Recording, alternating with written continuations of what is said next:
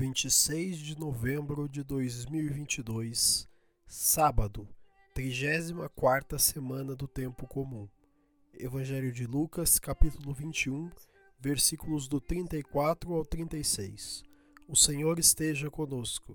Ele está no meio de nós. Proclamação do Evangelho de Jesus Cristo segundo Lucas. Glória a vós, Senhor.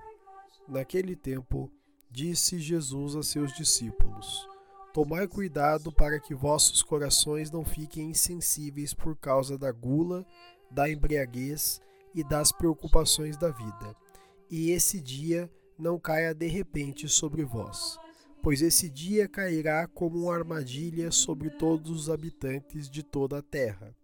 Portanto, ficai atentos e orai a todo momento, a fim de terdes forças para escapar a tudo o que deve acontecer e para ficardes de pé diante do Filho do Homem. Palavra da salvação.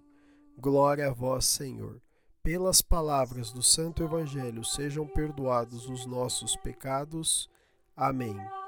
Queridos irmãos e irmãs, façamos uma brevíssima reflexão sobre o Evangelho de hoje. Ao concluir o ano litúrgico, o Senhor nos incentiva a praticar a caridade, de forma que não nos deixemos seduzir pelas coisas do mundo.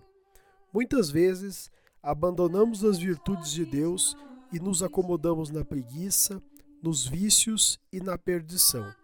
No advento, relembramos essa necessidade de nos reconectarmos com Cristo. Quantos são os que alegam não ter tempo para a igreja, tempo para ajudar o próximo e acabam vivendo dentro do seu próprio egoísmo? As leituras escatológicas nos colocam em proximidade com o reino, de forma que devemos permanecer orantes e vigilantes, pois a oração nos fortalece e nos assegura justamente esta vigilância.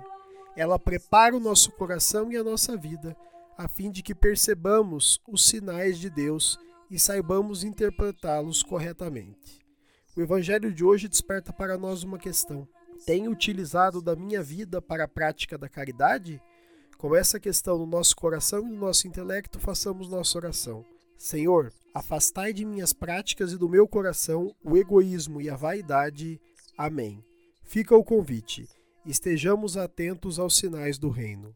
Louvado seja nosso Senhor Jesus Cristo, para sempre seja louvado.